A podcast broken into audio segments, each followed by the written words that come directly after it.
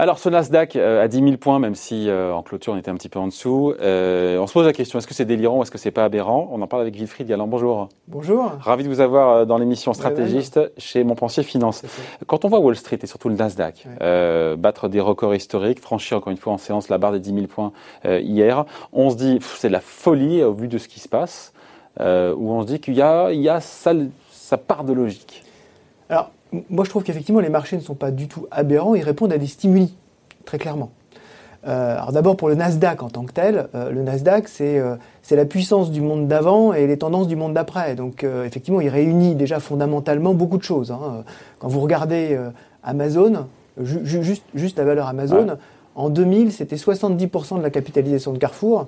En 2010, c'était 5 fois la capitalisation de Carrefour, et j'ai regardé hier, c'était 107 fois la capitalisation de Carrefour. Donc on a vraiment des tendances extrêmement fortes euh, sur ce, sur ce marché. Après, ils répondent à des stimuli, c'est-à-dire qu'on a des stimuli budgétaires et monétaires qui sont sans équivalent dans l'histoire depuis la Deuxième Guerre mondiale, et sans équivalent de façon synchronisée.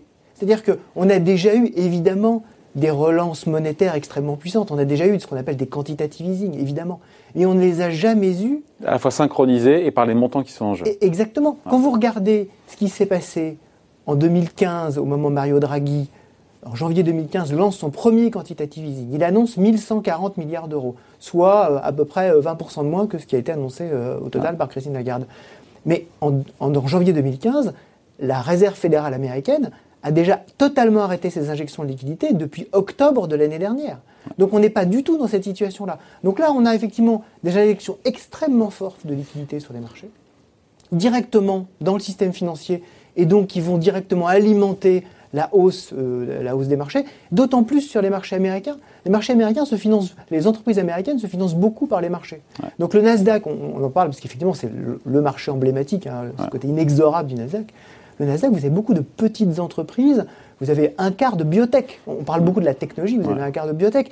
Et donc, effectivement, quand vous avez de, l'argent qui se déverse de façon extrêmement rapide, extrêmement violente, et donc qui rend tous les projets rentables, d'une certaine façon, bah, vous vous financez Donc, vous êtes confortable, Wilfried Galland avec euh, de, voir un Nasdaq à 10 000 points, où ça vous met quand même mal à l'aise, même si ça, s'explique par tout l'argent qui était déversé par les gouvernements et par les banques centrales euh, Je trouve qu'il y, a des raisons fondamentales à ça.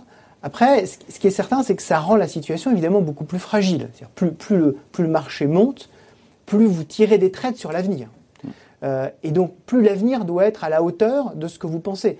Plus l'avenir doit être à la hauteur en termes de niveau de liquidité sur les marchés et en termes de perspective d'entreprise.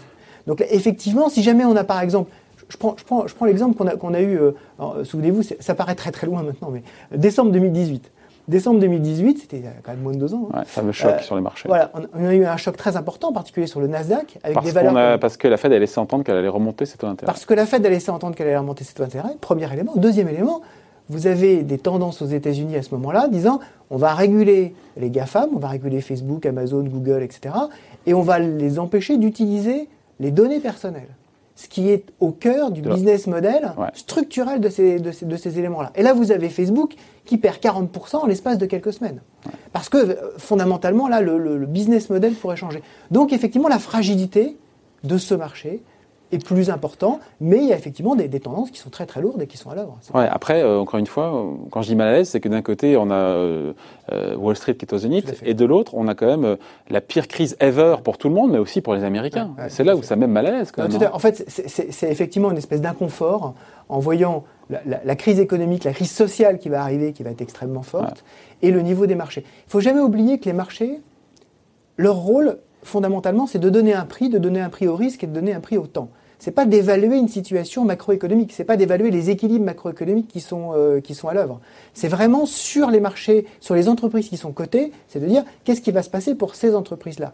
Ces entreprises qui sont cotées représentent une petite partie de l'économie. Quand vous regardez les indices, même aux États-Unis, les indices des, valeurs plus petites, hein, le Russell 2000, vous avez eu ce rebond, mais il n'a pas été aussi puissant et aussi phénoménal que le rebond du Nasdaq ou que le rebond euh, du Standard Poor's. Donc le Nasdaq, c'est pas l'économie américaine. Le Nasdaq, c'est pas l'économie américaine. Et donc, effectivement, par rapport à ça, on voit que, les, marchés font les équilibres entre un, espèce de, situation de liquidité extraordinaire quelques tendances de fond qui sont, qui sont réelles, et puis qui laissent de côté bah, toute la partie économie euh, profonde qui effectivement a de multiples déséquilibres et qu'il va falloir effectivement à un moment donné prendre en compte, c'est certain. Les marchés se disent, on a le temps de voir tout ça, hein, peut-être ce sera dans un an. De toute façon, d'ici là, on aura encore des torrents de liquidités qui vont nous alimenter. Tant qu'on a ça, c'est pas euh, c'est pas encore le mm. moment de s'inquiéter fondamentalement. Et en même temps, ce rebond a été anticipé par quasiment personne. Très peu de professionnels ont miser sur un rebond si rapide, au-delà même du cas de, Wall Street Est-ce que vous-même, vous avez été pris à, revers Et certains disent que comme euh, beaucoup de gens sont restés à quai en regardant le, train passer, euh, c'est voilà, quand même euh, des gens qui sont prêts, à, dès qu'il y aura une consolidation, à rentrer. Alors, c'est vrai qu'on a cet élément finalement de force du marché qui est de dire il y a beaucoup de, il y a beaucoup de gestions qui sont, sont restées un petit peu, un petit peu derrière.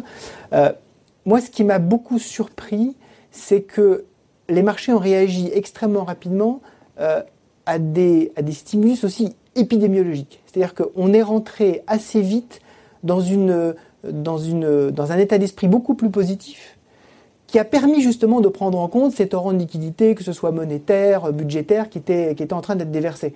D'un seul coup, on s'est rendu compte que l'épidémie était peut-être en train d'aller euh, gentiment vers, non pas une disparition, mais en tout cas vers quelque chose de beaucoup plus, euh, euh, euh, beaucoup plus gérable que ce qu'on pensait, que ce qu'on pensait à l'origine.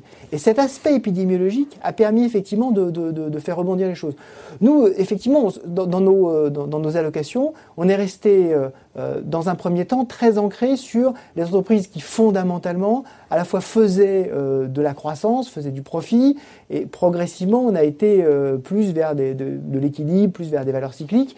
Mais ce qu'on croit fondamentalement, c'est que les entreprises savent s'adapter, y compris euh, à des, environnements très compliqués.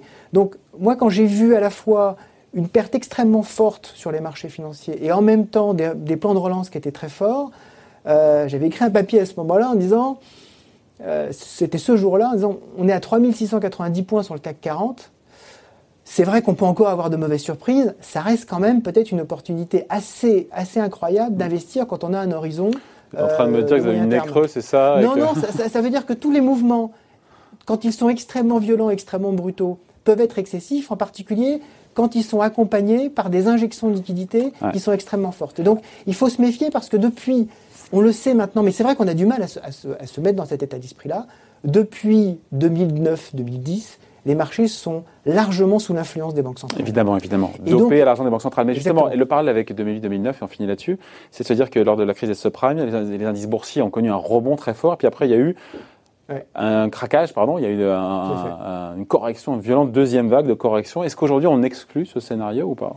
Bah, chez, chez Montpensier, on est euh, aujourd'hui plutôt positif, euh, mais ça dépend beaucoup des nouvelles épidémiologiques. Il ne faut pas oublier que là, la crise, elle est d'abord et avant tout une crise liée à un choc externe lié à l'épidémie. Si on n'a pas de deuxième ou troisième vague, et, on n'a pas la main. Si on n'a pas de deuxième ou troisième vague, compte tenu de tout ce qui a été injecté dans, dans l'économie, Wall Street peut continuer à voler de record en record comme ça. Il y aura forcément des phases de consolidation. En apesanteur ou pas?